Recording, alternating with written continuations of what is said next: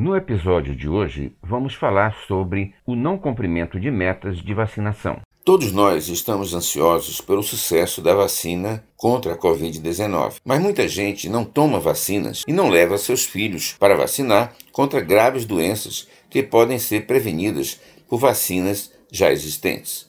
Em geral, a meta de vacinação de bebês e crianças costuma variar entre 90% para tuberculose e rotavírus e 95% para as demais. O Brasil já chegou a ter sete vacinas com cobertura dentro da meta. Nos últimos anos, o alcance da meta de vacinação tem se reduzido.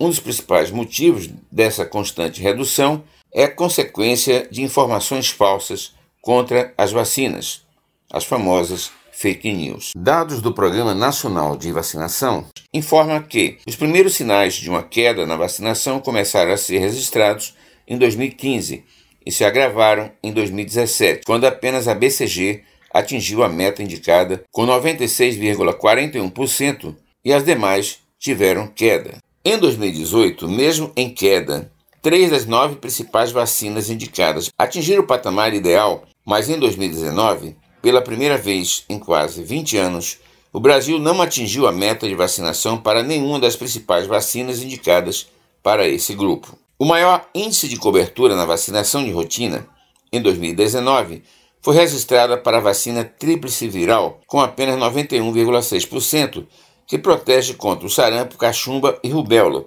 porém ficou abaixo da meta. A vacina em 2019, que teve menor índice, com apenas 69%, foi a pentavalente, que protege contra difteria, tétano, coqueluche e hepatite B.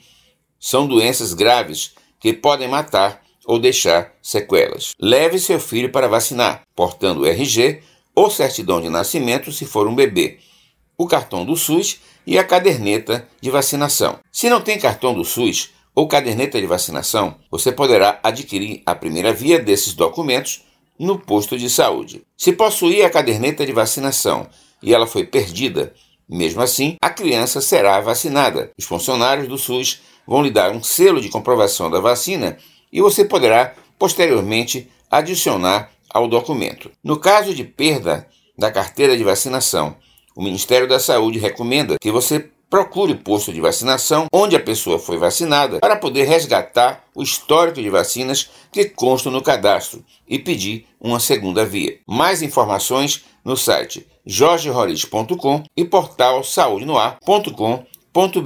Jornalista Jorge Roriz para o programa Excelso Saúde.